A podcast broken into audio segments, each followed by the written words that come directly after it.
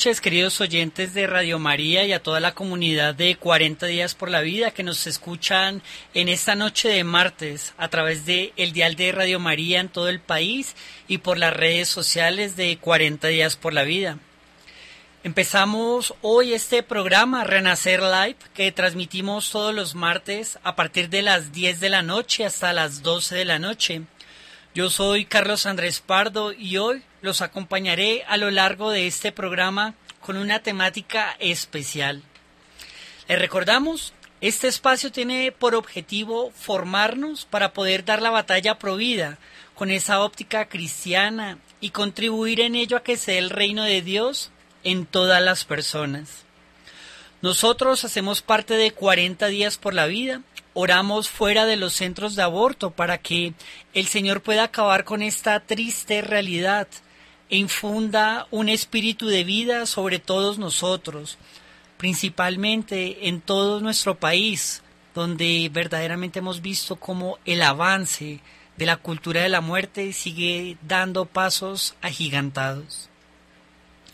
Le damos las gracias al padre Germán Acosta por su apoyo en esta, la causa provida, y a todas las iniciativas que lleva adelante Radio María. Sabemos que Radio María llega a tantos corazones que son necesitados y le damos las gracias así al padre Germán Acosta también por este gran proyecto.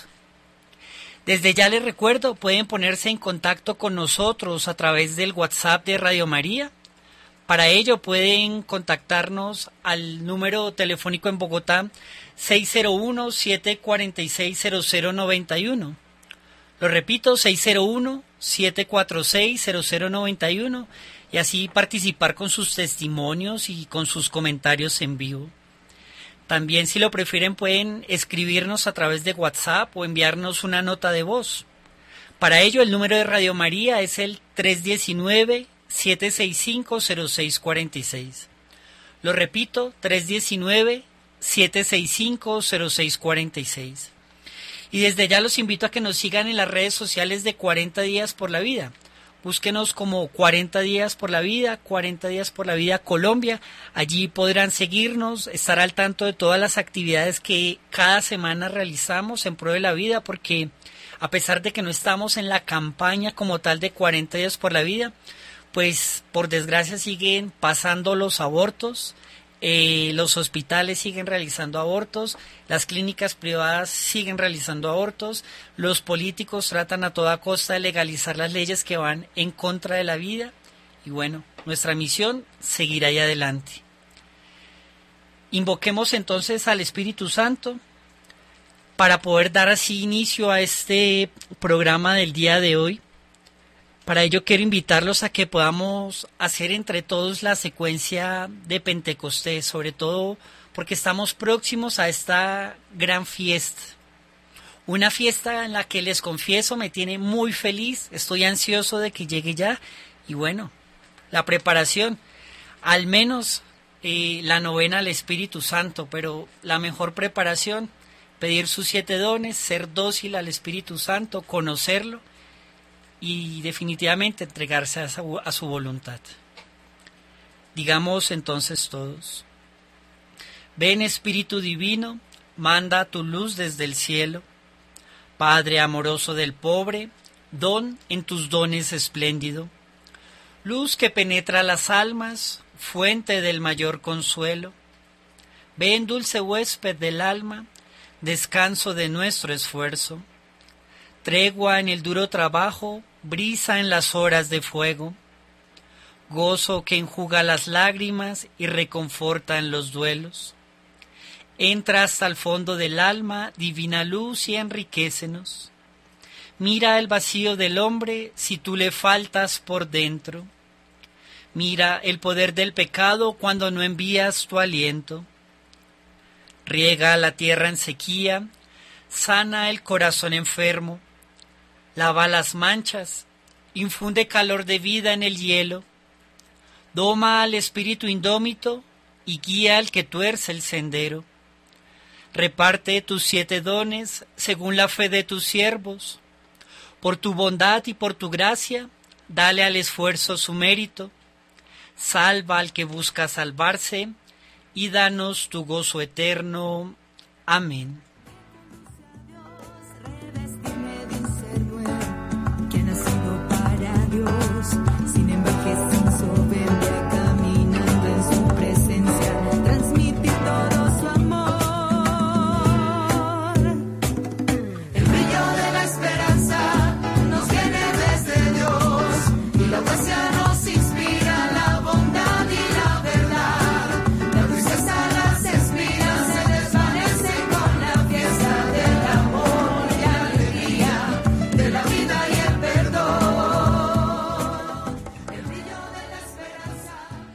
Bueno, cuando hablamos de la batalla provida y dar la batalla provida, eh, nos reconocemos como partícipes de ese ejército de María. Ella, que es la reina de la vida, ella que es capaz de destruir todo espíritu de muerte que está rondando en nuestros jóvenes, en nuestras familias, en todo nuestro país. Acudimos hoy a la Santísima Virgen María, consagrándonos también en pureza, diciendo, Bendita sea tu pureza y eternamente lo sea, pues todo un Dios se recrea en tan graciosa belleza. A ti, celestial princesa, Virgen Sagrada María, yo te ofrezco en este día alma, vida y corazón. Mírame con compasión, no me dejes, Madre mía. Amén.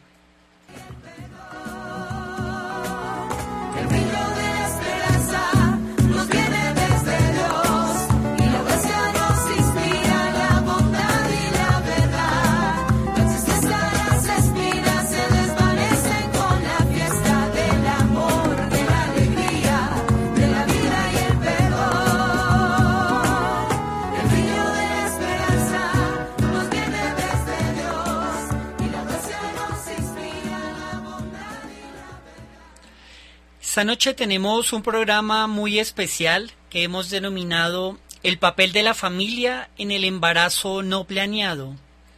Vamos a hablar sobre las razones por las cuales el apoyo familiar es imprescindible y es crucial para prevenir cualquier aborto. Quiero aprovechar y saludar a todas las personas que nos siguen por redes sociales, invitarlos a que nos escriban sus comentarios directamente a través de eh, los espacios de chats de las redes sociales o a través del el número telefónico que les he dado y que voy a repetir nuevamente. 319 765 0646. Lo repito nuevamente, 319 765 0646.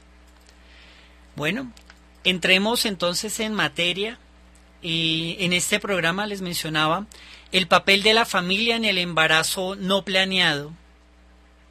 Bueno, seguramente hemos escuchado este tipo de términos cuando estamos reconociendo un embarazo. Por ejemplo, embarazo no planeado, embarazo no deseado, embarazo inesperado, embarazo accidental, embarazo imprevisto, embarazo sorpresa, embarazo fortuito o inoportuno. De hecho, se ha utilizado hasta la palabra embarazo indeseado. Bueno, pues quiero decirles a cada uno de ustedes que estos términos hacen parte de una construcción sociocultural que está reflejando las normas y los valores de la sociedad contemporánea, es decir, del mundo en el cual hoy nos estamos moviendo. Y en este mundo en el cual nos estamos moviendo, pues se han establecido ciertos parámetros, principalmente asociados a expectativas o presiones sobre la reproducción de un nuevo ser humano. Si bien es cierto, los embarazos que por ejemplo se dan a temprana edad se han clasificado como una patología del ciclo vital, patología, enfermedad, ciclo vital, entonces ciclo de vida. Y se ha identificado que puede incluir, incurrir en algunos trastornos para las personas, sobre todo para las personas jóvenes que pues se embarazan a edades tempranas, afectando en algunos casos el desarrollo como lo conocemos de su infancia. Se ha dicho que ocasiona trastornos de salud mental, entre otro tipo de problemas denominados así problemas. Incluso esta circunstancia empieza a verse como si fuera una, una problemática social. ¿Por qué? Porque la persona que se desarrolla en un estatus social y queda en embarazado, y no hablo de cuando digo estatus social, no me refiero simplemente a una segmentación de estratos, sino el estatus social en el cual nos desenvolvemos. Y bueno, hay implicaciones negativas con ello. Un embarazo posiblemente a una edad joven implica una circunstancia negativa. Como sociedad contemporánea, se ha tratado de imponer un límite bajo, es decir, inicial, en el que la mujer es inimaginable para que sea mamá y el parámetro que se ha tomado para ello es su edad biológica, usualmente entre los 12 y los 17 años. Es decir, si una mujer queda embarazada entre los 12 y los 17 años, se convierte socialmente en una patología que es negativa por algunos aspectos que pueden ser físicos o sociales. Bueno, pues este límite como una frontera biológica, pues se establece verdaderamente desde un imaginario y empieza a señalar de que el embarazo es un problema y que este embarazo al ser un problema, pues tiene unos orígenes principalmente con consecuencias negativas para la persona que lo tiene, para su núcleo familiar y para su pareja. Básicamente lo que conocemos como ese embarazo catalogado de las diferentes formas que les dije, o no planeado, no deseado, inesperado accidental, pues empieza a tener también unas circunstancias no deseables e incluso traumáticas. Y les menciono esto porque también es considerado como una conducta desviada hoy en día. Para desarrollar este tema, quisiera inicialmente que nos saliéramos todos del concepto cristiano de embarazo. ¿Y por qué les digo esto? Porque las circunstancias a las que posiblemente nos vayamos a enfrentar se van a dar en familias que no son cristianas.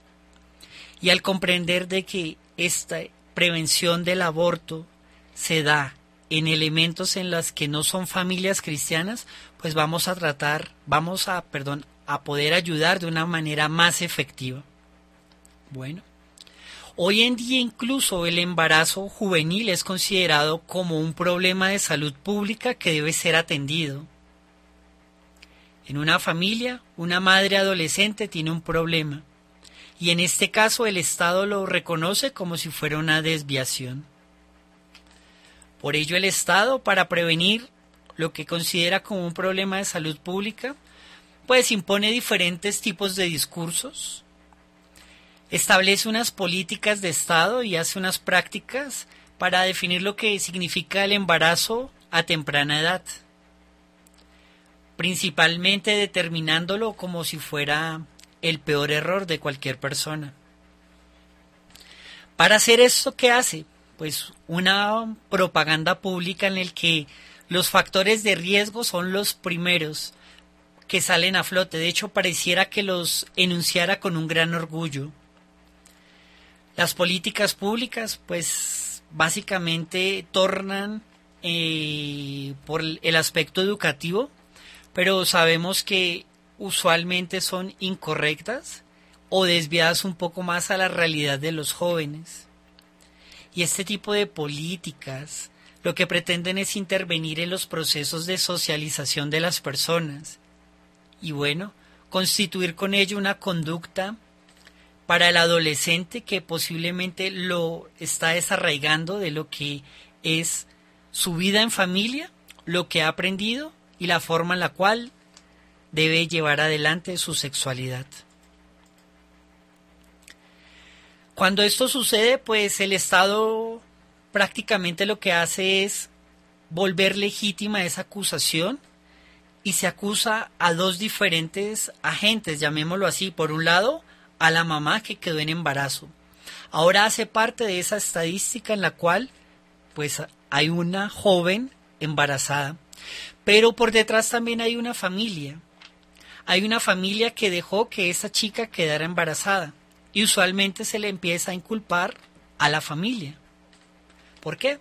Porque la lógica cultural contemporánea implica eso. Si hay un embarazo no deseado fue porque la familia no fue capaz de orientar muy bien a esa mujer.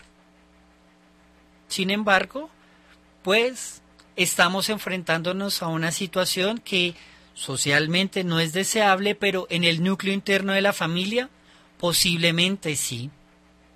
Bueno, pues lo que hacen los estados es tratar de imponer un método en el cual puedan ellos controlar cómo se desarrollan las familias, obligando a la mujer a ser mamá solamente en el momento de su vida o en el ciclo vital en el que más le convenga al Estado. Y adicional a eso, en el momento en el cual la sociedad lo acepta.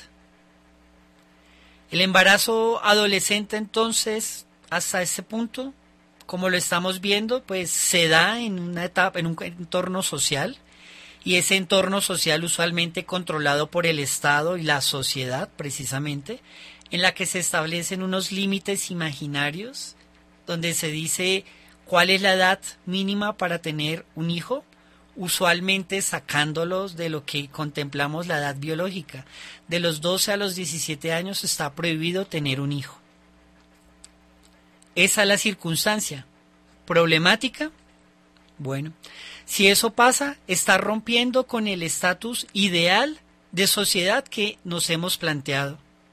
Por eso empiezan a coger fuerza tantos elementos como el aborto. De ahí es donde entra verdaderamente la comprensión de esta circunstancia, porque si estamos diciendo que es una imposición verdaderamente sociocultural, pues la imposición sociocultural tiene unas consecuencias que es la muerte de qué? del bebé que está en embarazo.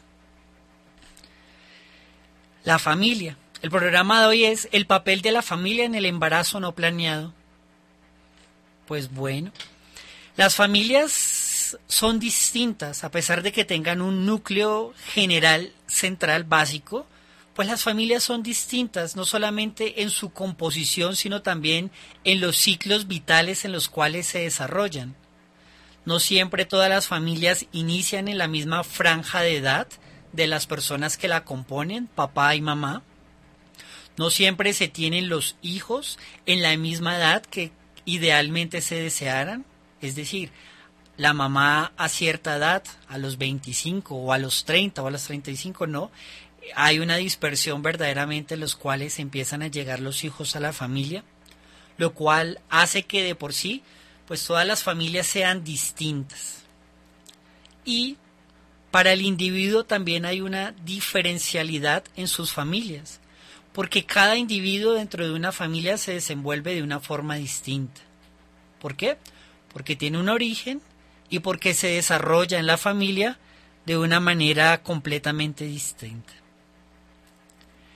De esta forma, entonces, podemos concluir que hay familias diversas, hay niños o hijos que crecen en esta familia de forma también diversa y que están atravesados directamente por unos contextos que son sociales.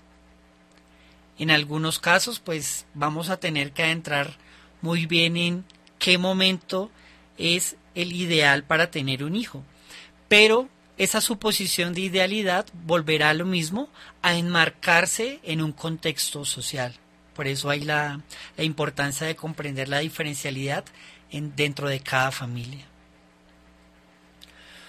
Muchas veces se ha situado que el embarazo a edades tempranas está ligado a algunas circunstancias. Por ejemplo, disfuncionalidad de la familia. Familias que no son unidas provocan embarazos eh, a edades tempranas muchas veces pues no deseados, no planeados y todos los términos que usamos al principio para poder comprender mucho esto. En ocasiones se da en condiciones económicas desfavorables. Se le echa la culpa también a la pobreza de los embarazos a edades tempranas. El bajo nivel educativo o la ausencia de políticas públicas es decir, siempre se está tratando de culpabilizar a alguien, pero finalmente después de esto, la culpable sigue siendo la pobre criatura en el vientre. Y lo que hace este tipo de, llamémoslo así, circunstancias o situaciones que atraviesan un embarazo a una edad temprana, pues lo que hacen es reforzar ese discurso de el estado en el cual es capaz de tener una vigilancia y un control y establecer políticas para decir qué es normal y qué es anormal. ¿Por qué es importante mencionar esto? Bueno, porque es posiblemente la causa por las cuales hoy en día se están matando más bebés. Echarle la culpa a alguna de estas circunstancias implica que haya un embarazo potencialmente dado a ser, a terminar, perdón, en un aborto. Lo repito, un embarazo que potencialmente va a terminar en un aborto.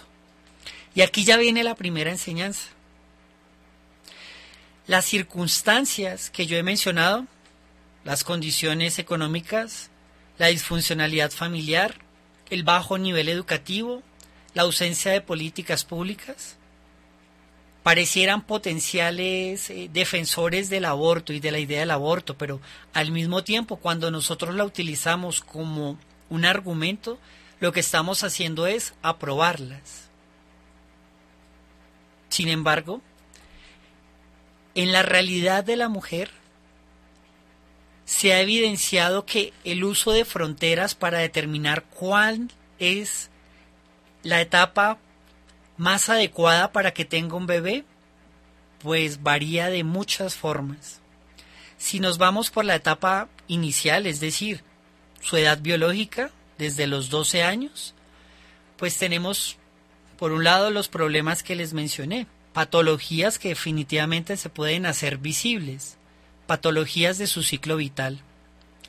Pero por otro lado, cuando se hace a la última etapa de su ciclo vital como mujer capaz de tener hijos, es decir, pasados de pronto ciertos años, varía entre las mujeres 40, 42, 43, incluso 45, pues ahí ya empieza a tener también la mujer un mayor sufrimiento y se expone a un riesgo. Es por eso que tomar la edad biológica de la mujer para determinar cuál es el momento más adecuado para tener un bebé, pues definitivamente nos está llevando a caer también en un error.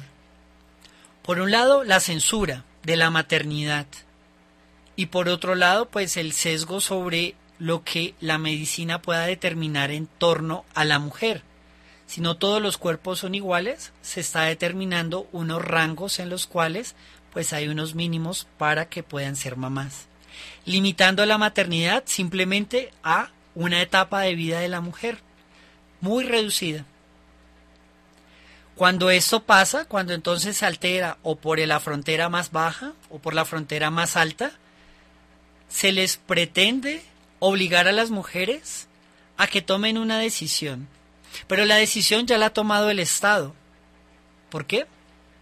Bueno, si es una mujer, si es una mujer joven, se le dice que tiene que abortar porque está comprometiéndose en una gran cantidad de elementos que socialmente deberían ser aceptados. Por ejemplo, una niña en el colegio. Por ejemplo, una niña que no ha terminado su carrera. Por ejemplo, una niña que no tiene un esposo y debe abortar.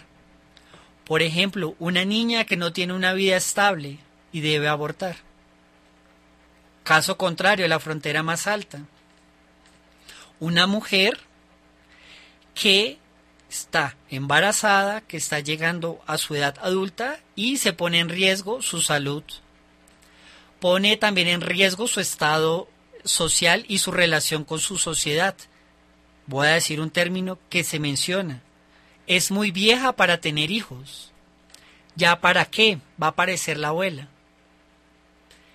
¿Ven?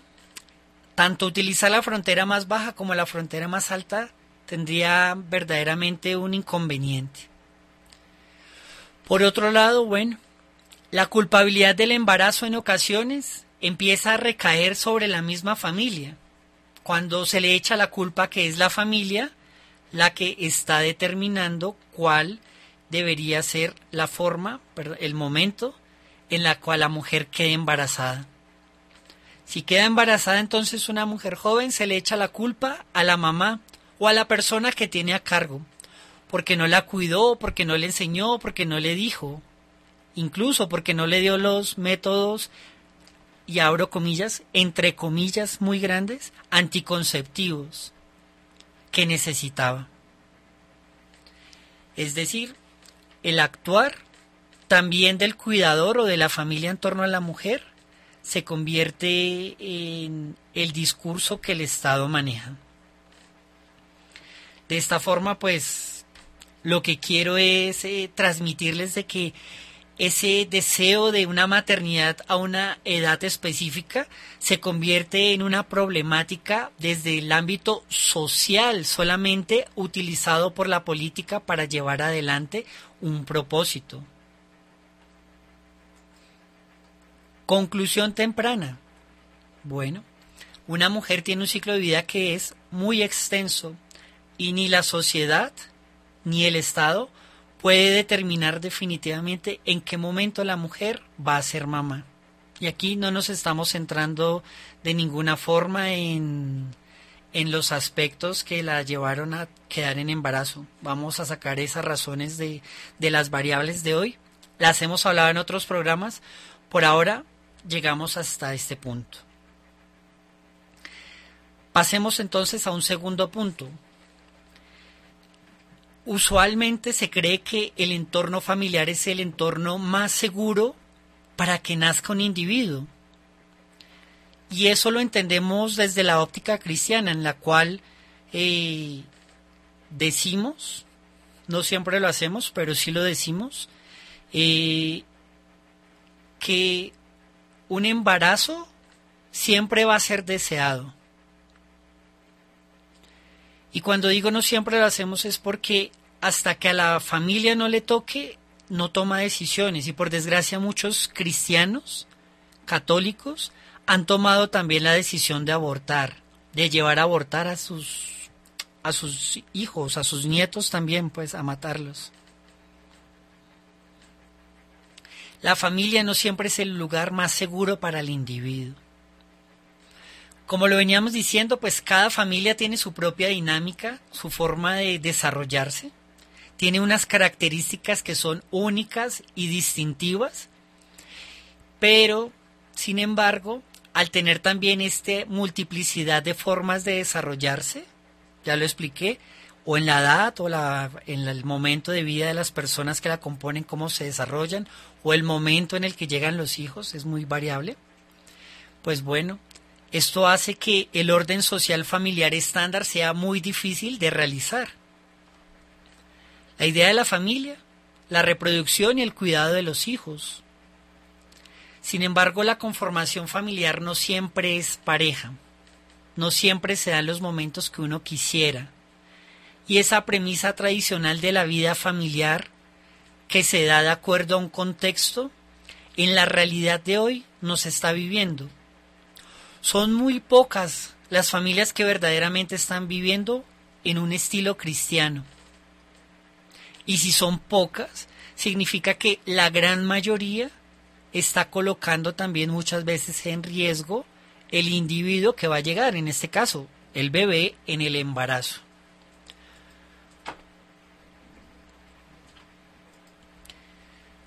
Quiero comentarles entonces eh, una mm, un primer testimonio, un primer testimonio de una mamá. Esto surge de un estudio que se da en el año 2016 con un grupo de mamás que son entrevistadas precisamente para comprender cuál es la influencia de la familia en el desarrollo propio del embarazo. Para las personas que están en redes sociales voy a ir eh, colocando allí algunas eh, diapositivas si quieren irlas visualizando desde allí.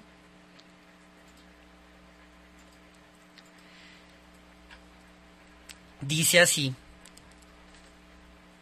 esto lo hace una madre adolescente anónima, no, no colocamos el nombre por temas de privacidad, pero dice así, sí, mi hermano mayor es el primer señor que mi mamá tuvo. Ya después mi papá tuvo tres más y después no sé, tuvieron problemas, pasaron los años. Mi mamá encontró al hombre que la valoraba y eso. Ahora mi mamá tiene una niña.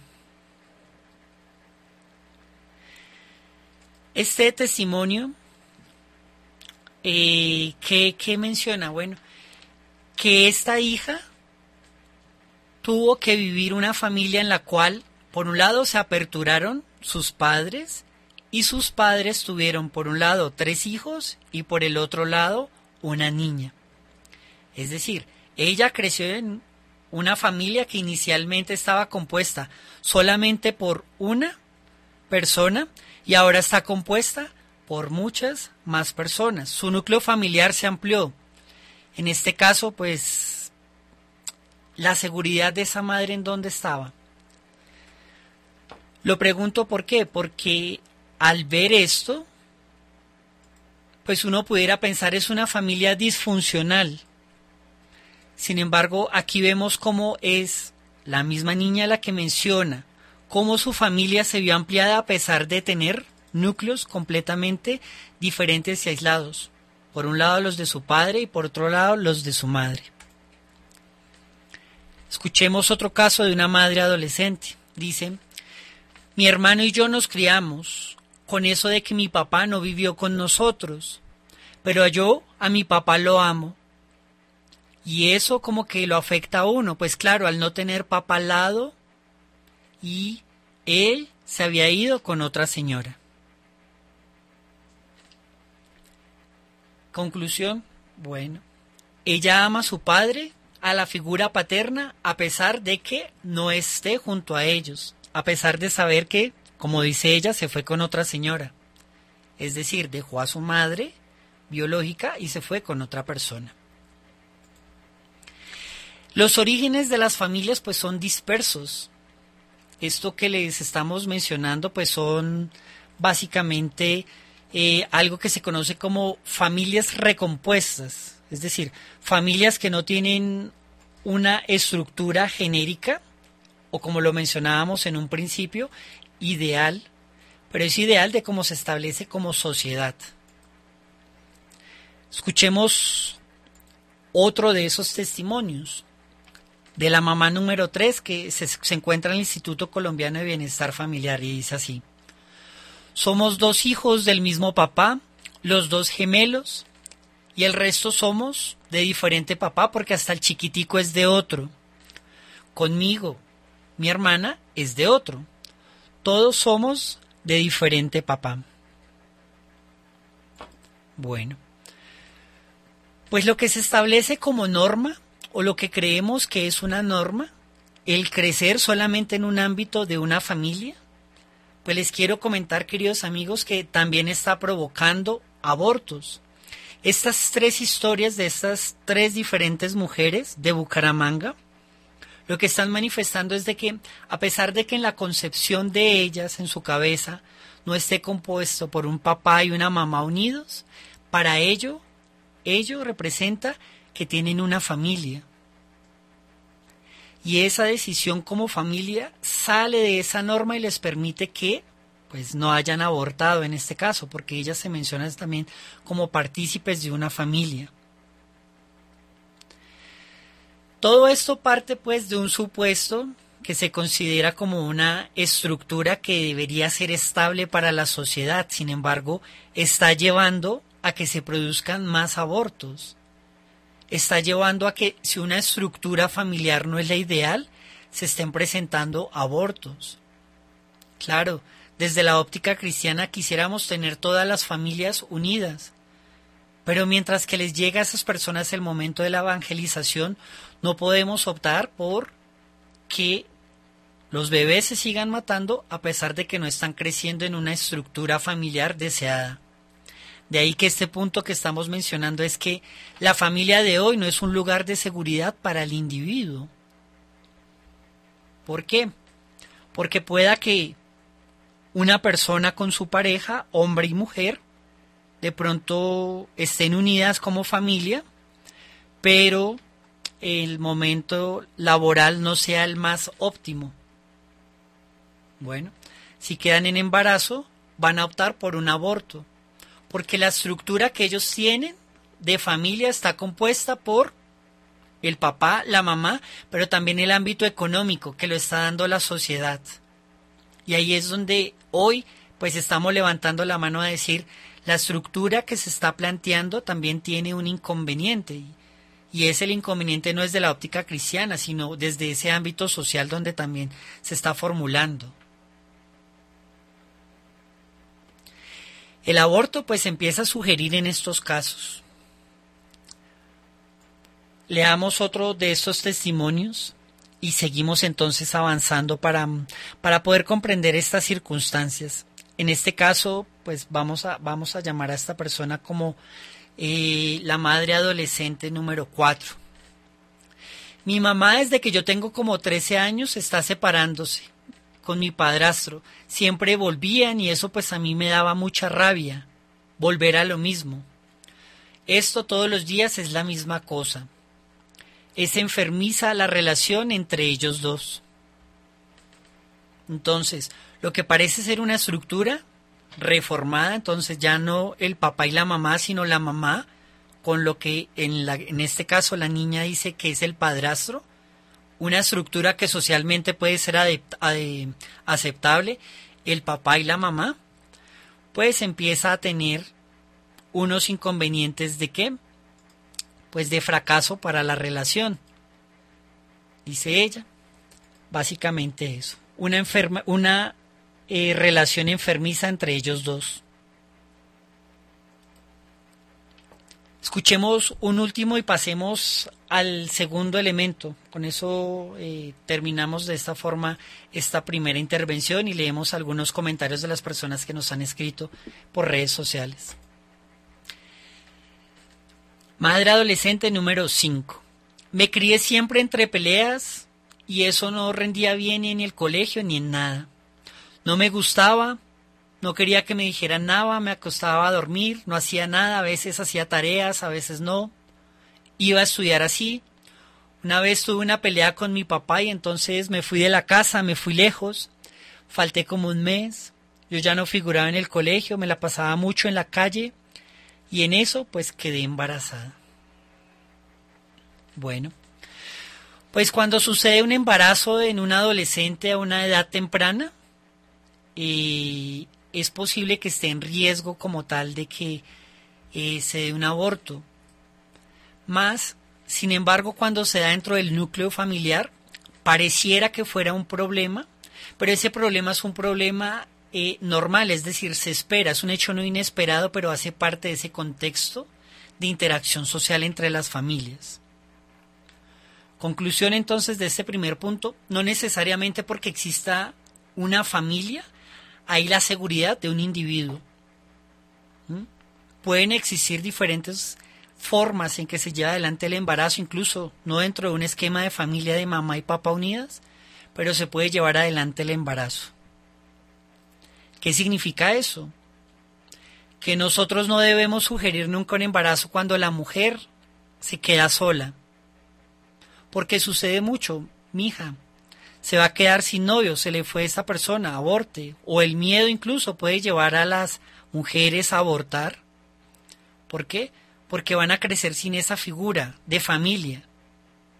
¿Cómo? Como idealmente se está planteando. Bueno, aprovecho y leo aquí unos comentarios que nos han escrito. Un embarazo nunca será una equivocación porque Dios no se le ha salido la humanidad de sus manos. Pero ante una humanidad que no reconoce a su creador es fácil pensar que llega en un mal momento.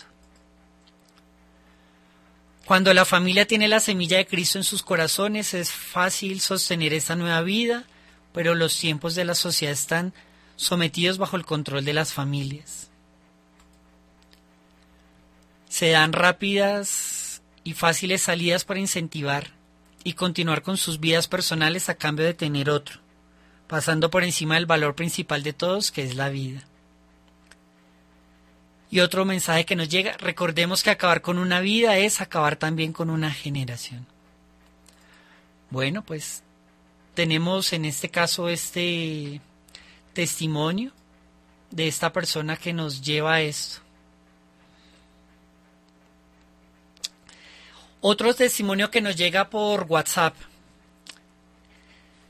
Dice así, buenas noches, me encanta el programa, soy mayor de 50 años, viví al principio mi embarazo y me tomó por sorpresa, no era ningún adolescente, pero quedé embarazada sin estar casado.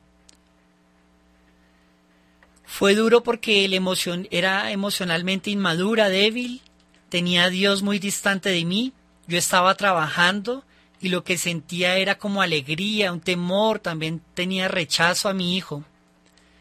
Pensé de todo primero por la familia y en manchar el honor de la familia.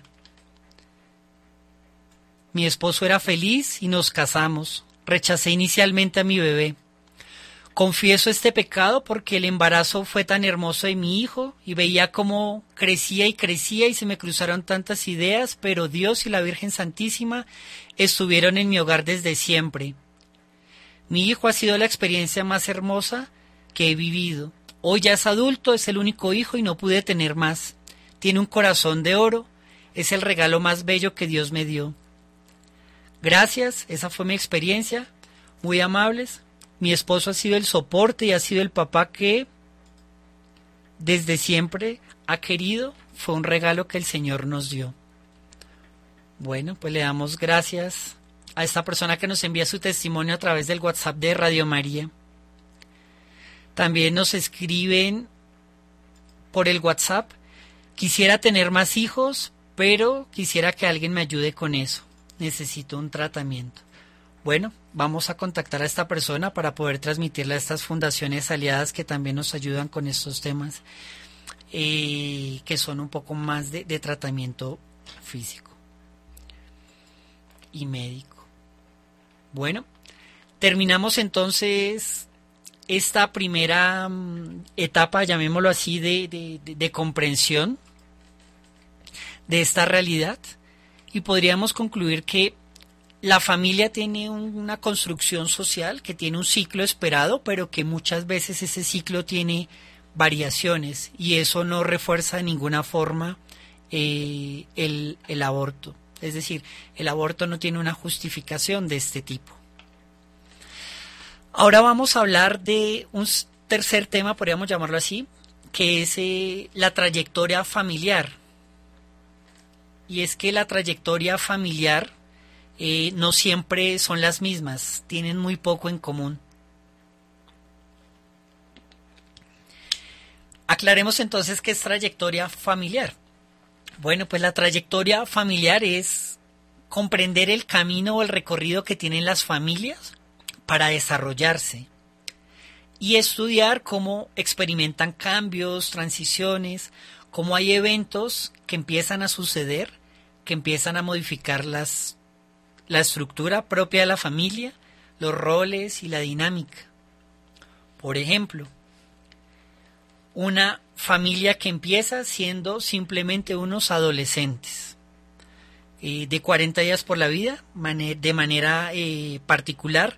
Conozco eh, un par de jóvenes, deben tener yo creo que hoy en día unos 22 y 23 años, no se llevan sin un año de diferencia, pero tienen tres niños. Ellos quedaron embarazados a los 18 años y al ser una familia católica, pues nunca pensaron en el aborto, sus padres tampoco.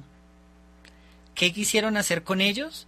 Pues establecer un núcleo familiar y ya en el núcleo familiar ambos abiertos a la vida, practicantes de los métodos naturales, eh, lo que hacen es empezar a desarrollar su vida juntos, una familia juntos, 23, 22 años, tres niños. Ahora, también conozco otro tipo de familias, 30, 32 años, mujer y hombre, que están recién empezando su primer hijo. Están esperando su primer hijo y esperamos que lleguen muchos más. Incluso familia, ahora sí, familia mía. Mi hermana eh, tuvo su hija a los 39 años, la tercera de sus hijas. Su esposo le lleva también un par de años, a los 41. Es decir, hay una modificación propia de la estructura de la familia y a esto lo conocemos como una trayectoria familiar. Bueno, pues es importante conocer las trayectorias familiares para saber que las familias se adaptan también a las circunstancias. Las familias son capaces de enfrentar desafíos y de tomar decisiones a favor de la vida. El problema está cuando tratamos de marcar una línea base para decir que todas las personas tienen que, por ejemplo, ser mamás después de los 30 años. Y ahí escuchamos frases como cuando ya hayan vivido la vida, cuando ya conozcan la vida, cuando ya hayan disfrutado lo suficiente, o en pareja, o en viajes, o cuando ya tengan los recursos económicos suficientes. Pues bueno, destruimos entonces este argumento al hablar de que las familias enfrentan desafíos y son capaces de superarlos. Y esto ha pasado en el desarrollo de las familias a lo largo de todo el tiempo. Entonces, lo que hoy nos asusta le asustaba a unas generaciones atrás y atrás y atrás y atrás, y aún así seguimos nosotros aquí.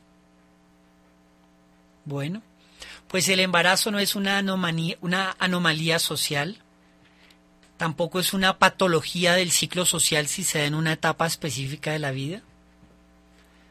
Lo que pasa es que, volvemos a lo mismo, socialmente se nos ha dicho que los embarazos son no deseados. ¿Y quién determina eso? El status quo, muchas veces reforzado por la política, lo decía yo a en la introducción del programa.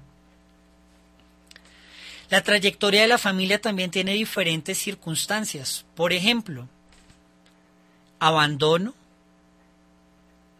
privaciones afectivas, violencia, desescolarización, cuando no hay recursos económicos suficientes, cuando no hay un referente de identidad o a quien seguir. Bueno, pues incluso a pesar de estas circunstancias, las trayectorias de la familia están tan marcadas que vuelven a alinearse. Si no hay recursos económicos o si no tienen un nivel de escolarización mínimo o incluso si han atravesado procesos de violencia o de abandono, pues la buena noticia es de que las familias cuando se llevan adelante y cuando se juntan, pues empiezan a desarrollarse con una trayectoria que es diferente a la ideal, pero empieza a desarrollarse. El problema está cuando se le trata de dar una ruptura a ese embarazo que trunca la idea de familia y definitivamente, pues además de matar al bebé que viene en camino, pues también anula todos los planes de crear una familia. Dicen las estadísticas, un 70% de las parejas que abortan tienen una tendencia a terminar a los seis meses.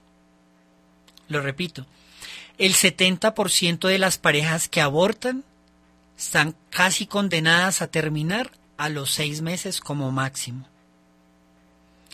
Entonces, cuando conozcamos unos casos, por ejemplo, si usted no aborta, yo le termino, pues déjeme decirle que si usted aborta, le hay un 70% de posibilidades de que de todas formas quede sola en seis meses. ¿Por qué? Porque se van a hacer evidentes todas las circunstancias de su aborto, las físicas, las emocionales y las espirituales. Después de un aborto, por desgracia, esto se hace muy presente. Leamos otro caso, ya dentro de este contexto que estamos viendo de, mm, de testimonios de estas mujeres que fueron entrevistadas y veamos cómo fue el ciclo, perdón, la trayectoria eh, familiar que pudieron llevar en este caso con ella. Estamos hablando de las trayectorias familiares y cómo las trayectorias familiares no tienen un elemento estandarizado como muchas veces pues no lo hacen ver.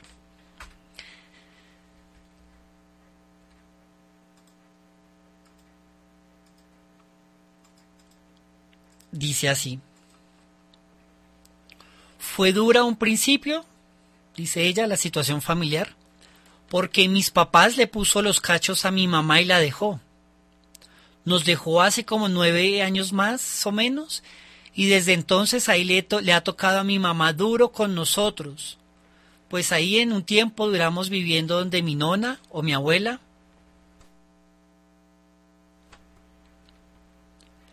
hasta que mi mamá se consiguió una casa en arriendo. Pero ha sido difícil porque cuando vivíamos con mi papá, pues nos trataba mal y era muy agresivo. Nos pegaba por todo, cuando uno estaba chiquito, se sabe que uno es cansón, entonces pues mi papá no nos soportaba por decirlo así. Fue duro. Bueno, pues con este testimonio de esta mamá, adolescente pues nos muestra una trayectoria de vida en la cual a pesar de que la figura de su padre, como lo menciona al final, pues abusaba de ella, la lastimaba físicamente, pues ella continúa con su mamá. La trayectoria de su familia pues fue abrupta, tiene que vivir donde una abuela, donde otro, pero es la trayectoria de su propia familia. Ella, mamá adolescente, que a pesar de esa circunstancia le dice sí a la vida. La vida transcurre para todos. El embarazo es una marca de una trayectoria individual que más adelante va a convertirse en la trayectoria de una nueva familia. No hay una norma que especifique verdaderamente en qué forma tú debes crear tu familia. Tú eres la que determina eso. Incluso tu hombre eres el que determina eso. Es importante entonces comprender cómo las trayectorias de las familias son supremamente importantes en el corazón de cada uno, porque ahí es donde surgen, con el deseo, con el anhelo de darle continuidad a la vida que ya está en el vientre.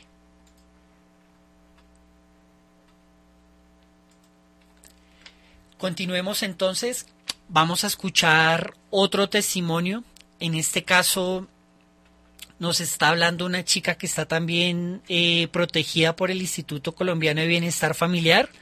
Y en este caso, pues ella nos manifiesta cómo es otro tipo de trayectoria de familia, a pesar de estar incluso eh, en el Instituto de Bienestar Familiar. Ya lo pongo ahí para que todos lo leamos. Dice así.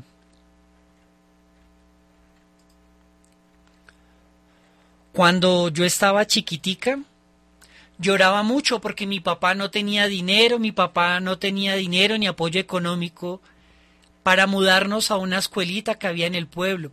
yo lloraba mucho, yo me revolcaba en el piso, no dejaba ir, no me dejaban ir al colegio. Es un ejemplo de trayectoria, pero en este caso una trayectoria en la cual, a pesar de no tener recursos económicos, pues su vida sigue. Ella, mamá adolescente, ella con un ideal de que los recursos económicos podían darle la opción de abortar, ella que toma la decisión de decirle sí a la vida.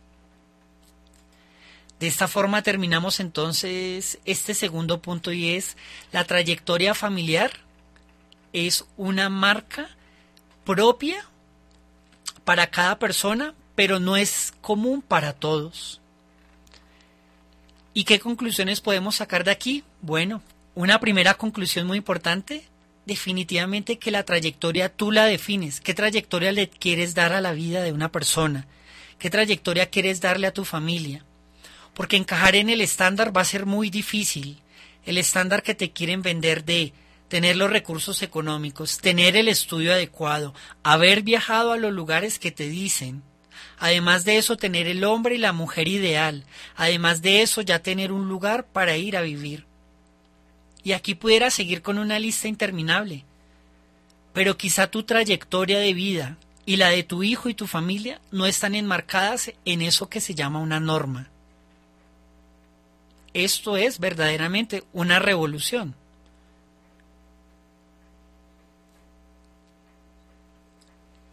Hagamos una pausa en este punto, tomemos un poco de aire, escuchemos una canción y ya entramos en esta última fase de, esta charla de hoy de el papel de la familia en el embarazo no planeado. Vamos a hablar de lo que es la maternidad normalizada y finalmente vamos a llegar a, a comprender qué debe hacer la familia entonces en cada una de estas circunstancias. Estamos en el programa Renacer, este espacio que transmitimos todos los martes de 10 a 12, donde hablamos acerca de los temas pro vida y nos formamos para defender la vida desde el inicio, en la concepción hasta la muerte natural. Nosotros hacemos parte de 40 días por la vida, seguramente nos han visto orar frente a los hospitales y los diferentes centros de aborto. Pues bueno, los invito a que se pongan en contacto con nosotros también por las redes sociales de 40 días por la vida. Si estás escuchando esta transmisión por radio, escríbenos al WhatsApp de Radio María.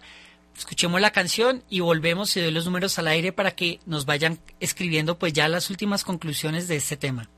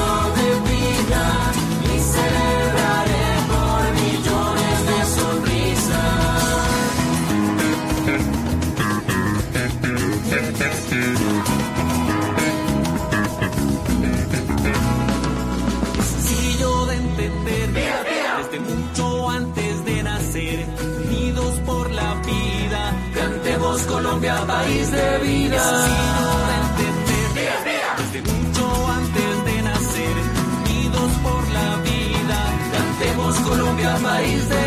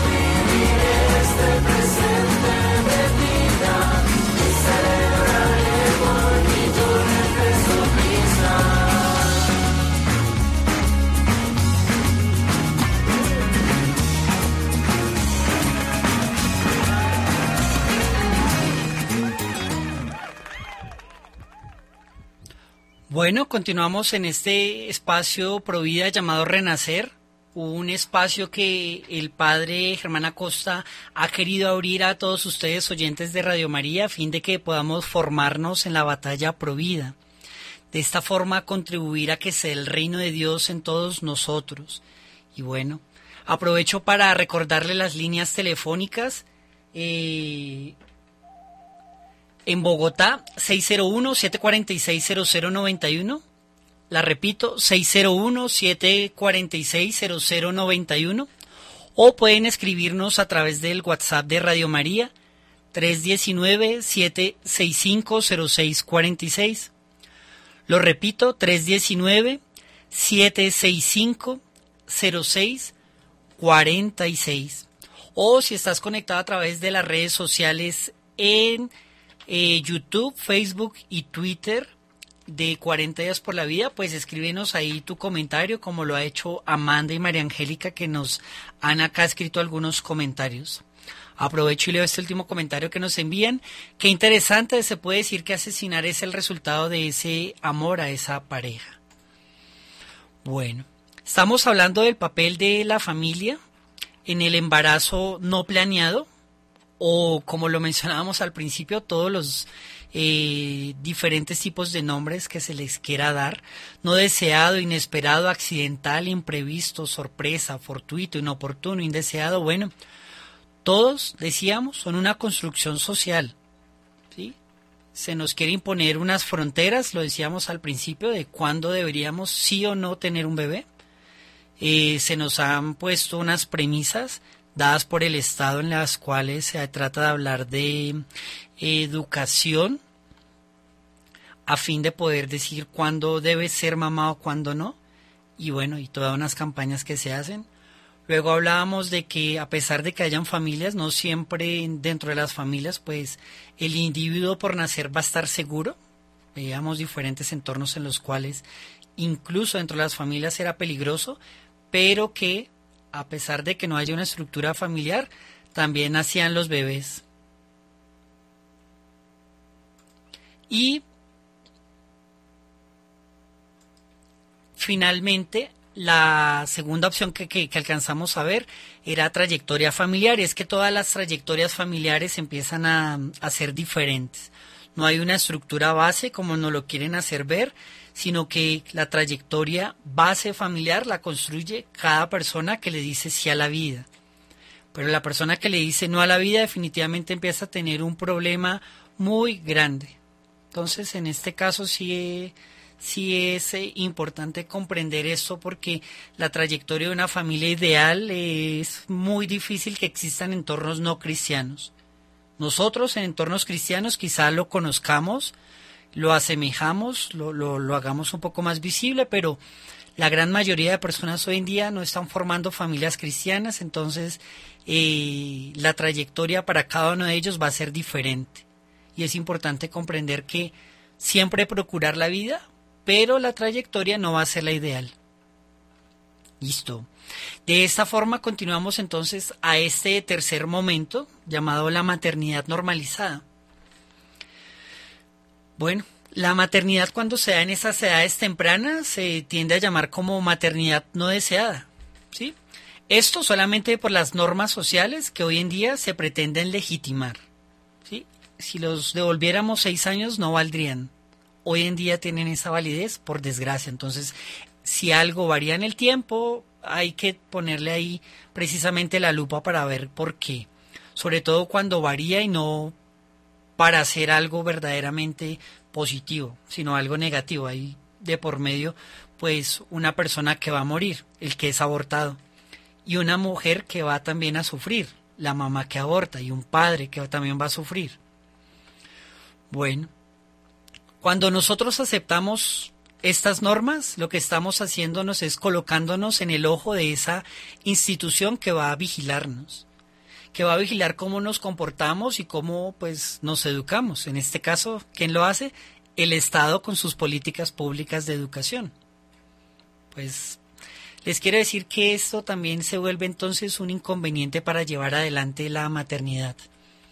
Vamos a escuchar entonces eh, algunos casos en los cuales lo que se pretende dar como la maternidad ideal, pues no siempre es como nos lo dicen. La maternidad normalizada, dice así. Testimonio también de una madre adolescente protegida. Mi embarazo no fue un problema para mi mamá, ¿no? De pronto porque ella pasó lo mismo y la hija de ella también, ella lo ve normal. Es decir, a pesar de que esta mamá ¿sí? estaba sola, el embarazo no era el ideal, pues tuvo a su bebé. Y ahora su hija, ya grande, empieza a atravesar esta circunstancia. Y ante los ojos de ella esto no es un problema. Dice ella, el embarazo no fue un problema para mi mamá, de pronto porque la hija también pasó por esta situación. Entonces cuando nos digan de que es un error y que va a ser un error irremediable, pues no, no es ningún error. Vemos cómo pasa a ser esa maternidad la normal, o como estamos hablando, la maternidad normalizada. Para esa familia esa es la maternidad normalizada. No es la ideal, pero es la que a ella les permite seguir dar, dando la vida. No pensar en el aborto como una opción. Mi papá me decía todas esas cosas, otro testimonio de una madre adolescente, pero con insultos y malas palabras. Esos están con usted, refiriéndose a los hombres, y la escupen. Bueno, testimonio, una mujer que tiene un problema con los hombres. Aún así, siendo mamá, adolescente, no importa este circunstancia, perdón, esta circunstancia por la cual atraviesa y es capaz de darle continuidad a su embarazo. Las familias se van adaptando, ¿sí? Hay muchas historias. Cada familia tiene una historia diferente y juega un papel importante también la forma en la que lo empezó a llevar adelante sus padres o en algunos casos ese modelo que ella tiene como ideal. La importancia del modelo, pues será al menos un modelo de referencia. Escuchemos otro testimonio y vamos aterrizando por qué es importante eso dice ella. Testimonio de una madre adolescente del ICBF. Si una mujer adolescente queda embarazada, sea por abuso, yo pienso que lo mejor es tenerlo. De alguna u otra forma va a salir adelante, buscando trabajo, empezando a estudiar, pero los vas a sacar adelante sí o sí. ¿Qué vemos aquí? Bueno, una mamá que es capaz de creer precisamente en que el embarazo es algo deseable, que una mujer sí puede, dice aquí, creo que lo mejor es tenerlo. Y aún así ella misma plantea alternativas, buscando trabajo o empezando a estudiar, pero los va a sacar adelante. Entonces, esa idea en la cual se plantea que hay un modelo para poder entonces salir adelante, eh, no, no lo dice una misma persona que está atravesando por una circunstancia de este tipo. La adaptación familiar entonces es aquí la que sale adelante. Otro testimonio, madre adolescente número 5. En algún momento pensé que no nacería, pero pensé que por lo menos yo iba a sacármelo. No, más bien pensé como que se me diera y ya, pues yo pensaba, pues ya todo el mundo sabe que yo voy a tener un hijo. Igual, ya que, pero pues uno. Después uno se arrepiente de esas cosas, son todas bobas. Y el último testimonio de hoy. Madre adolescente número 10 dice, a mí me hablaban y me decían que abortara, que tomara pastillas y eso. Mi mamá, cuando quedó embarazada de mi hermano, vivía acá y no estaba el marido. Ella se puso a tomar pastillas y yo no sé, ella me contó una vez, el niño es especial, mi hermano es especial. Ella le quemó las neuronas. Y bueno, eso a mí me da mucho miedo. Pues eso es lo que le pasa a esta chica que por ese antecedente que tiene, pues no aborta. Hablemos de unas conclusiones tempranas. Primero, pues hay como tal una circunstancia de embarazos que cuando se trata de ver problema es una definición social. Hay que romper con este estereotipo de pensamiento porque si no se encaja, no necesariamente significa que sea la mejor opción el aborto nunca va a ser una opción. Por otro mismo, el cuidado de sí mismo está por encima de esos compromisos que se adoptan socialmente. Hablábamos de las trayectorias. Bueno, tú eres quien traza esa trayectoria. Cuando un embarazo se convierte en tragedia hay que reevaluarse qué es lo que está sucediendo. Puede ser que sea una circunstancia simplemente social o por algún elemento institucional, está saliéndose de la norma, entonces es ver cómo en familia se puede construir verdaderamente una estructura de pensamiento propia de la familia, individualizada, para poder asimilar las circunstancias y salir adelante. Y bueno, hay muchos embarazos. Definitivamente los embarazos pues tienen diferentes circunstancias y unas dinámicas emocionales diferentes. ¿Cómo vamos a abordar estos nuevos embarazos que van a llegar? Si los vamos a seguir viendo como tragedia, vamos a ocasionar muchos abortos. Pero si los empezamos a ver verdaderamente como lo que son, una circunstancia de vida en la cual no podemos pasarle por encima a nadie, pues vamos a poder tener menos embarazos y cumplir así con la voluntad del Señor. Hablemos entonces ahora de eh, qué puede hacer la familia en medio de todas estas circunstancias. La familia es un elemento primordial para la sociedad. Y es la familia la que construye, a pesar de las trayectorias, de las circunstancias y de los momentos. Lo primero pues antes del embarazo, la familia tiene que brindar apoyo emocional. La familia tiene que transmitirle a una mujer o al hombre que cuenta con todo el apoyo emocional, con todo el apoyo de comprensión en caso de que suceda un embarazo. La familia tiene que transmitirle antes de que se dé el embarazo que si eso sucede, no es ninguna desgracia, sino por el contrario, es un elemento que puede fortalecer como tal a la familia. Esto es muy importante porque pues es la etapa que se da antes de que haya el embarazo. Cuando la persona pues ya está embarazada. Miremos aquí. Cuando la persona ya está embarazada, pues la familia tiene que dar esa ayuda, ese apoyo emocional. Muchas veces los embarazos van a ser o no van a ser deseados, entonces es importante que se puedan escuchar comprender los sentimientos y las preocupaciones que están atravesando las personas involucradas allí, tanto el hombre como la mujer. Hay que dar un consuelo, hay que transmitir verdaderamente que no es una tragedia. Y hay que encontrar también las formas para poder lidiar con la situación que se está llevando adelante. Luego, las familias tienen que dar un apoyo práctico. ¿Y en qué consiste ese apoyo práctico? Bueno, antes del embarazo, una familia puede, por un lado, empezar a involucrarse en algún apostolado en el cual se les transmita a las personas la importancia de la maternidad. Sí, de la maternidad. ¿Y cómo se hace eso? Bueno, pues en este caso, mostrar cómo personas aceptan su maternidad, pero que también tienen que pasar por ciertos elementos de ayuda. Ejemplo, psicológica, espiritual, física. La sensibilización es muy importante.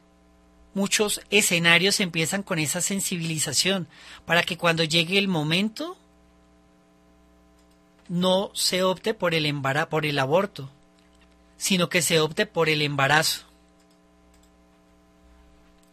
Cuando la persona pues ya está embarazada, bueno, hay que dar ayuda práctica, material. Por un lado, buscar opciones disponibles como por ejemplo la adopción o el cuidado del niño si no se quiere llevar adelante con la maternidad del niño. Hay que ayudar a estas personas a buscar los recursos disponibles que existan para que comprenda el momento de vida en el que está pasando y ayudarle a tomar las decisiones. ¿Por qué? Porque puede estar la persona en un riesgo vulnerable. Y bueno, descartar por completo el aborto. El aborto no hace parte de una solución. Ya lo hemos hablado en otros programas, definitivamente es el inicio de una nueva problemática. Una tercera recomendación para las familias, bueno, la comunicación abierta. ¿Qué es la comunicación abierta? Poder abrir espacios de diálogo para comprender las razones que tienen tanto los jóvenes como otro tipo de, personas que están en algún, en algún embarazo o que pueden estar embarazados. La comunicación abierta antes del embarazo, ¿qué comprende? Bueno, por un lado, la escucha. Escuchar las opiniones que tiene el hombre y las opiniones que tiene la mujer con respecto al embarazo, al deseo que tienen de estar embarazados o incluso muchas veces no saben cómo van a quedar embarazados. Hay que aclarar todas las dudas que se están surgiendo, que están surgiendo, perdón.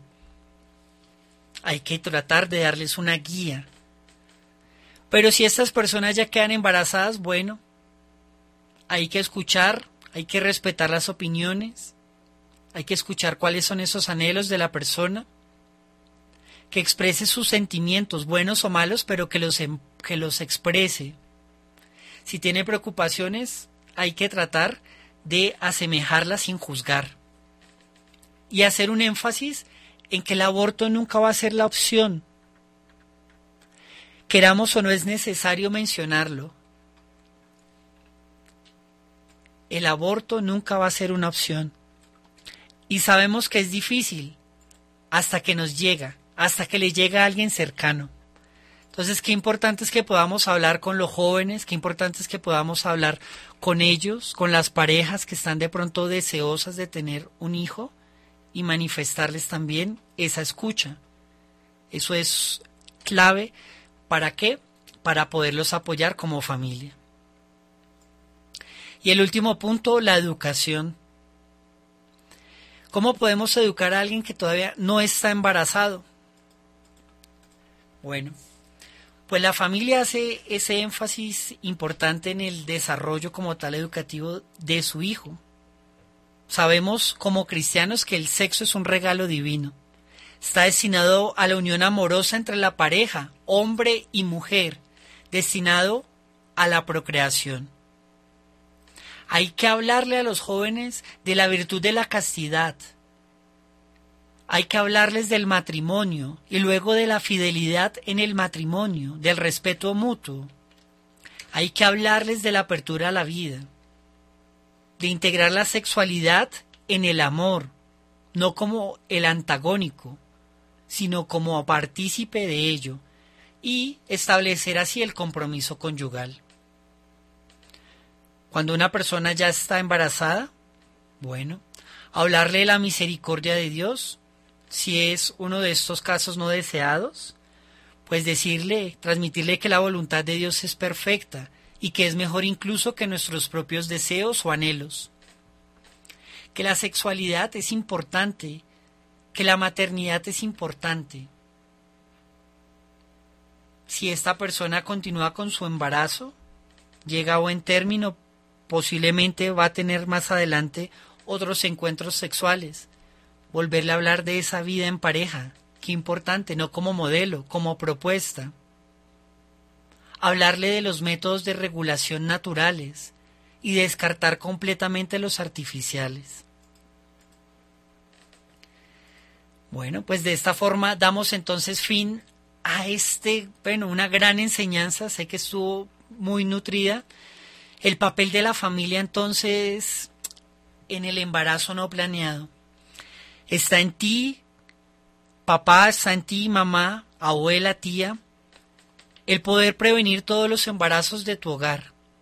Como lo acabamos de mencionar, hay muchos aspectos. Primero, las trayectorias de vida, los ideales, romper con eso que plantean como el ideal de familia, en ocasiones pues no se va a poder dar no porque sea el anhelo cristiano, sino por la estructura que está llevando el mundo. Darle apoyo práctico, económico, material a las personas, escucharlos y estar abierto a ellos. Bueno, de esta forma entonces damos fin a esta primera parte del programa. y pasemos a escuchar una canción muy corta y con ella le damos paso a las personas que hoy nos van a ayudar con el espacio de oración. Vamos a colocar ante el Señor todas las intenciones de cada uno de ustedes. Sabemos que este programa lo escuchan también mamás que anhelan quedar en embarazo y no han podido. Sabemos que el programa lo escuchan mujeres que por desgracia han perdido sus bebés, hombres que ayudaron a que sus mujeres abortaran, Sabemos que también este programa puede llegar al médico que está en este momento practicando abortos. Sabemos que puede llegar también a esa mujer que está pensando en practicarse un aborto. Pues bueno, en esta segunda franja del programa vamos a orar por todas las necesidades que ustedes tengan para eso los invito a que se pongan en contacto con nosotros a través de las redes sociales de 40 días por la vida y 40 días por la vida Colombia y que nos sigan escribiendo al WhatsApp de Radio María. De esta forma podremos nosotros eh, orar e interceder como partícipes del movimiento Provida, de la mano de la Virgen María ante esas necesidades. Gracias por escuchar este programa ya regresamos y no se aparten. A las personas de redes sociales terminamos el enlace de reproducción, pero por Radio María seguimos conectados.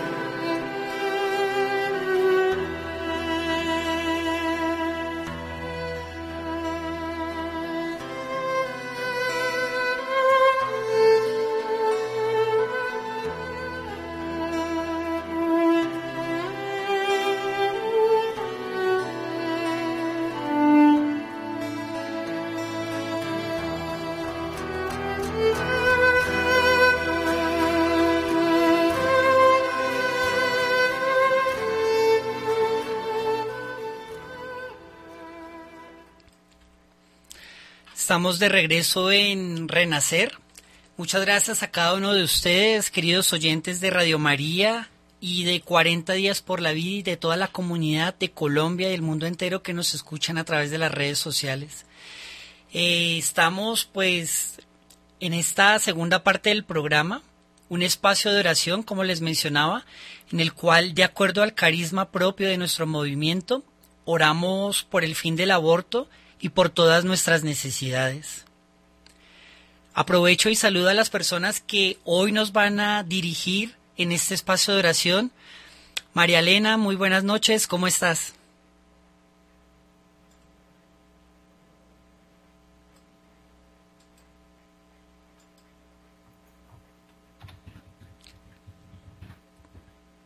¿Nos escuchas, María Elena? Sí. ¿ustedes me escuchan? Sí, te escuchamos. ¿Cómo estás? Buenas noches. Buenas noches. Bien, gracias a Dios. Bueno, gracias por hacerte partícipe de este momento. Paola, muy buenas noches. ¿Cómo te encuentras? Hola, buenas noches. ¿Cómo están?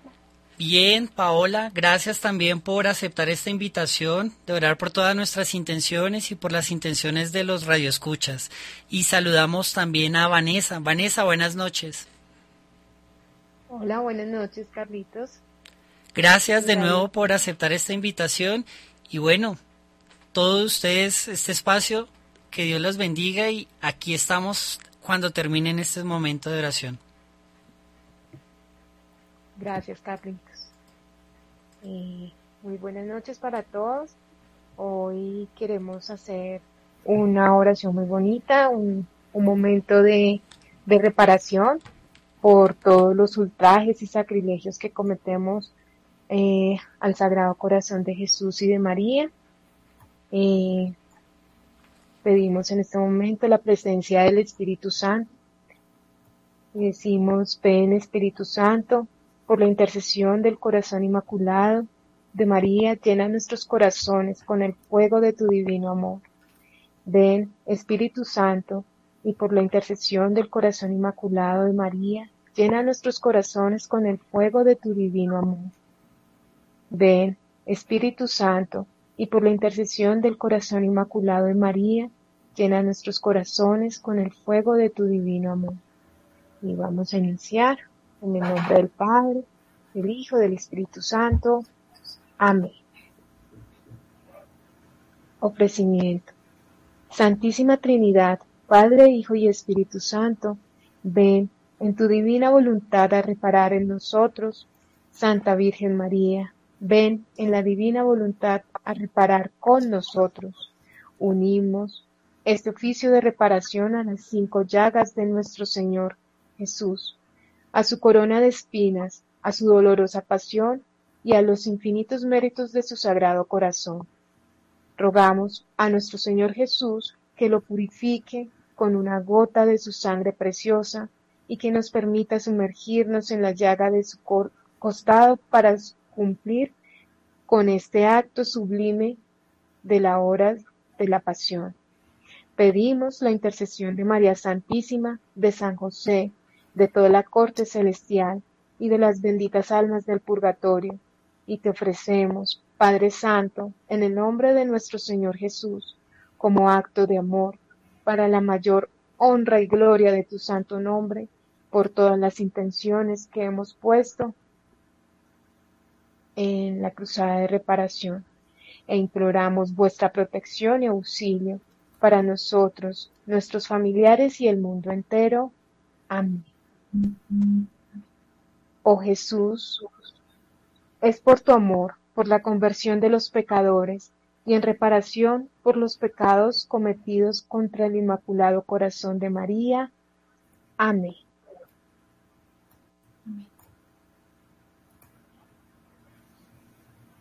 Intenciones. Reparación y consolación a los sagrados corazones de Jesús y de María por todos los pecados ultrajes, desprecios e ingratitudes que reciben de tantos de sus hijos. Reparación por nuestros pecados, los pecados de nuestros familiares y del mundo entero. por la conversión perfecta y transformante y la salvación de nuestras almas, las de nuestros seres amados, nuestros familiares, los religiosos, sacerdotes y todas las almas del mundo entero. Por las necesidades físicas y espirituales de todas las personas que se han encomendado a nuestras oraciones, pidiendo a Dios la libertad de las benditas almas del purgatorio y para reparar por los pecados de todos nuestros familiares, amigos, conocidos y antepasados que se encuentran en el estado del purgatorio, por el fin del aborto en Colombia y en todos los países del mundo entero, por la sanación de todos los enfermos del mundo y por la sanación de todos los enfermos de nuestras familias y del mundo entero, pidiendo a Dios perdón y misericordia por todos los agonizantes y los que han muerto a causa del COVID, por el bienestar de la Santa Iglesia Católica, el Santo Padre y todo el orden eclesiástico, por el bienestar físico y espiritual de todos los médicos profesionales de la salud y sus familiares, implorando a nuestro Señor por intercesión de María Santísima, su bendición y protección para nosotros, nuestros familiares de sangre política y espiritual, sus seres queridos y el mundo entero. Por nuestras intenciones particulares, físicas, morales y espirituales, con intercesión de la Santísima Virgen María y San José, por todos los gobernantes, por su conversión perfecta y transformante, en reparación por sus pecados y por la salvación de sus almas. Oramos para que cumplan la voluntad de Dios, promuevan la paz en el mundo entero, tomen buenas decisiones y todo lo que realicen lo hagan para el mayor bien de los pueblos y para la mayor honra y gloria de Dios.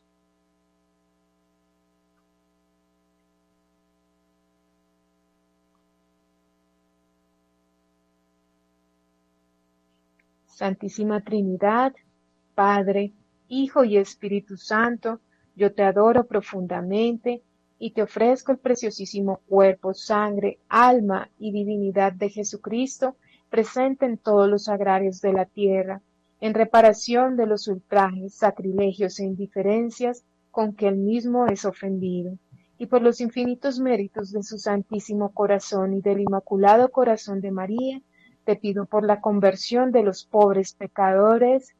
Amén. Dios mío, yo creo, adoro, espero y os amo.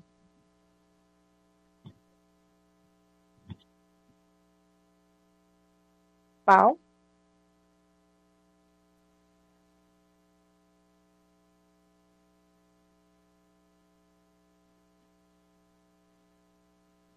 No te escuchamos, Pau. ¿Ahí me escuchas? Y ahora sí. Y te pido perdón por los que no creen, no adoran, no esperan y no te aman. Dios mío, yo creo, adoro, espero y os amo. Y te pido perdón por los que no creen, no adoran, no esperan y no te aman.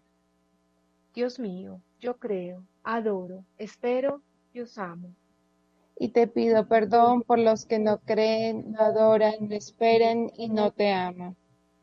Dios mío, yo creo, adoro, espero y te amo. Y te pido perdón por los que no creen, no adoran, no esperan y no te aman. Dios mío, yo creo, adoro, espero y te amo. Y te pido perdón por los que no creen, no adoran, no esperan y no te aman. Dios mío, yo creo, adoro, espero y te amo. Y te pido perdón por los que no creen, no adoran, no esperan y no te aman. Dios mío, yo creo, adoro, espero y te amo. Y te pido perdón por los que no creen, no adoran, no esperan y no te aman. Dios mío, yo creo, adoro, espero y te amo. Y te pido perdón por los que no creen, no adoran, no esperan y no te aman. Dios mío, yo creo, adoro, espero y te amo. Y te pido perdón por los que no creen, no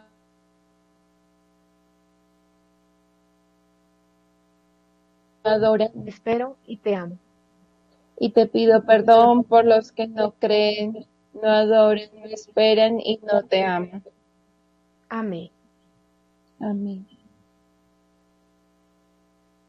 Santísima Trinidad, Padre, Hijo y Espíritu Santo, yo te adoro profundamente y te ofrezco el preciosísimo cuerpo, sangre, alma y divinidad de Jesucristo, presente en todos los agrarios de la tierra, en reparación de los ultrajes, sacrilegios e indiferencias con que Él es mismo es ofendido, y por los infinitos méritos de su Santísimo Corazón y del Inmaculado Corazón de María, te pido por la conversión de los pobres pecadores. Amén.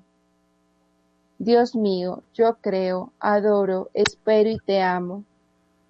Y te pido perdón por los que no creen, no adoran, no esperan y no te aman. Dios mío, yo creo, adoro, espero y te amo. Y te pido perdón por los que no creen, no adoran, no esperan y no te aman. Dios mío, yo creo, adoro, espero y te amo. Y te pido perdón por los que no creen, no adoran, no esperan y no te aman. Dios mío, yo creo, adoro, espero y te amo. Y te pido perdón por los que no creen, no adoran, no esperan y no te aman. Dios mío, yo creo, adoro, espero y te amo. Y te pido perdón por los que no creen, no adoran, no esperan y no te aman. Dios mío, yo creo, adoro, espero y te amo. Y te pido perdón por los que no creen, no adoran, no esperan y no te aman. Dios mío, yo creo, adoro, espero y te amo. Y te pido perdón por los que no creen, no adoran, no esperan y no te aman. Dios mío, yo creo, adoro, espero y te amo. Y te pido perdón por los que no creen, no adoran, no esperan y no os aman. Dios mío, yo creo, adoro, espero y te amo. Y te pido perdón por los que no creen, no adoran, no esperan y no te aman. Amén. Amén. Santísima Trinidad, Padre, Hijo y Espíritu Santo, yo te adoro profundamente y te ofrezco el preciosísimo cuerpo, sangre, alma y divinidad de Jesucristo presente en todos los agrarios de la tierra, en reparación de los ultrajes, sacrilegios e indiferencias con que Él mismo es ofendido, y por los infinitos méritos de su Santísimo Corazón y del Inmaculado Corazón de María, pido por la conversión de los pobres pecadores. Amén. Amén. Dios mío, yo creo, adoro, espero y te amo. Y te pido perdón por los que no creen, no adoran, no esperan y no te aman. Dios mío, yo creo, adoro, espero y te amo. Y te pido perdón por los que no creen, no adoran, no esperan y no te aman. Dios mío, yo creo, adoro, espero y te amo. Y te pido perdón por los que no creen, no adoran, no esperan y no te aman. Dios mío, yo creo, adoro, espero y te amo. Y te pido perdón por los que no creen, no adoran, no esperan y no te aman. Dios mío, yo creo, adoro, espero y te amo. Y te pido perdón por los que no creen, no adoran, no esperan y no te aman. Dios mío, yo creo, adoro, espero y te amo. Y te pido perdón por los que no creen, no adoran, no esperan y no te aman. Dios mío, yo creo, adoro, espero y te amo. Y te pido perdón por los que no creen, no adoran, no esperan y no te aman. Dios mío, yo creo, adoro, espero y te amo. Y te pido perdón por los que no creen, no adoran, no esperan y no te aman. Dios mío, yo creo, adoro, espero y te amo. Y te pido perdón por los que no creen, no adoran, no esperan y no te aman.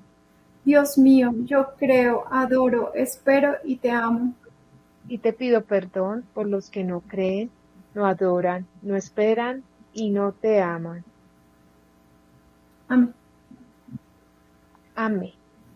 Santísima Trinidad, Padre, Hijo y Espíritu Santo, yo te adoro profundamente y te ofrezco el preciosísimo cuerpo, sangre, alma y divinidad de Jesucristo, presente en todos los agrarios de la tierra, en reparación de los ultrajes, sacrilegios e indiferencias con que él mismo es ofendido, y por los infinitos méritos de su Santísimo Corazón y del Inmaculado Corazón de María, te pido por la conversión de los pobres pecadores. Amén. Amén. Dios mío, yo creo, adoro, espero y te amo. Y te pido perdón por los que no creen, no adoran, no esperan y no te aman. Dios mío, yo creo, adoro, espero y te amo. Y te pido perdón por los que no creen, no adoran, no esperan y no te aman. Dios mío, yo creo, adoro, espero y te amo. Y te pido perdón por los que no creen, no adoran, no esperan y no te aman. Dios mío, yo creo, adoro, espero y te amo. Y te pido perdón por los que no creen, no adoran, no esperan y no te aman. Dios mío, yo creo, adoro, espero y te amo. Y te pido perdón por los que no creen, no adoran, no esperan y no te aman. Dios mío, yo creo, adoro, espero y te amo. Y te pido perdón por los que no creen, no adoran, no esperan y no te aman. Dios mío, yo creo, adoro, espero y te amo. Y te pido perdón por los que no creen, no adoran, no esperan y no te aman. Dios mío, yo creo, adoro, espero y te amo.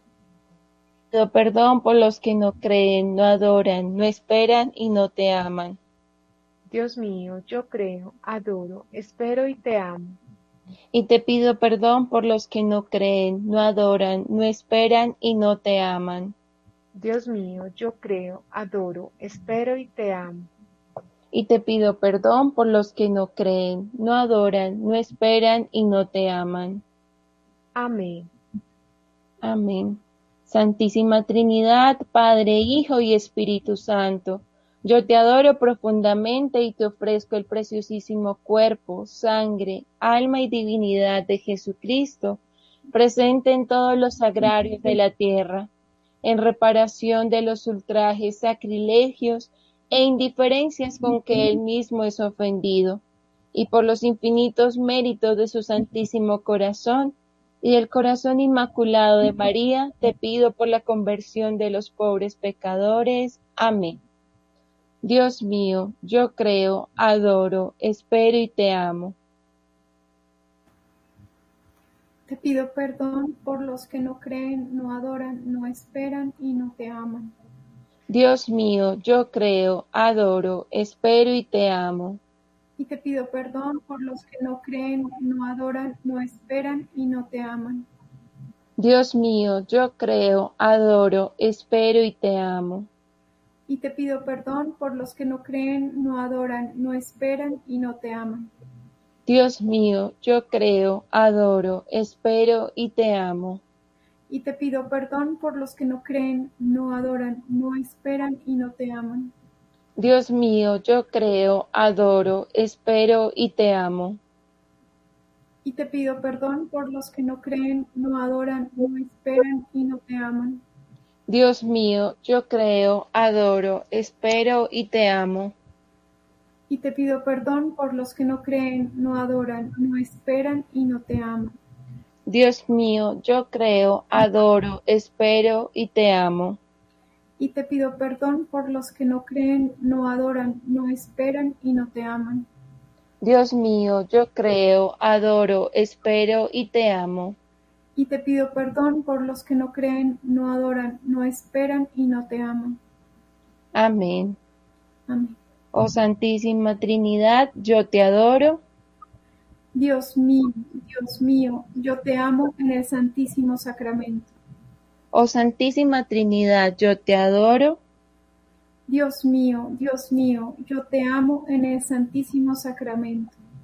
Oh Santísima Trinidad, yo te adoro. Dios mío, Dios mío, yo te amo en el Santísimo Sacramento. Meditación. Ama y repara mi corazón rodeado por una corona de espinas. Has venido a mí porque mis dulces palabras descendieron de tu corazón y sentiste, el deseo de encontrarte conmigo en el sagrario. Ama y repara mi corazón. Muchos hombres se han olvidado de mí, evaden mi evangelio y mi palabra. Su vida la acomodan a los falsos criterios del mundo. Y repara en mi corazón, muchas veces pertenezco solitario y abandonado en muchos tabernáculos de la tierra. Eres alma reparadora. Llama a intimidar conmigo en esta pequeña porción del cielo. Eres alma reparadora y espero que sienta la necesidad de mí que experimentes tedio por el mundo y fastidies en absoluta cosa con el cielo. Ama y repara mi corazón rodeado por una corona de espinas. Espero recibir de ti consuelo, alivio en mi sufrimiento. Ama y repara mi corazón y únete a la adoración de los santos ángeles. La reparación atraerá sobre la humanidad un radial de gracia y de misericordia. Amén. Amén. Oración final. Virgen Inmaculada, modelo sublime de todas las almas hostias, a ti me consagro a imitación de la hostia perfecta, para ofrecerle a Dios soportar todos los sufrimientos que Él quiera enviarme en acto de reparación por los pecados que él es con que él es ofendido y de súplica por la conversión de los pecadores. Así como Cristo Jesús ha sustituido a la humanidad pecadora, tomando sus pecados sobre sí, acepta mi pobre ofrenda de sustituir a los pecadores para expiar y reparar sus pecados, pecados de los cristianos infieles a la gracia del bautismo, a la gracia de la vocación sacerdotal o religiosa, para responder al grito angustiado del salmista. El insulto me ha roto el corazón, mi vergüenza y mi afrenta no tienen remedio. Yo esperaba la compasión, pero en vano no encuentro consoladores. Me ofrezco para sufrir en lugar de una santa hostia en peligro de profanación, tomando para mí las injurias que algunos causan a Jesús hostia, pues el celo de tu casa me devora, el insulto que te insulta caiga sobre mí.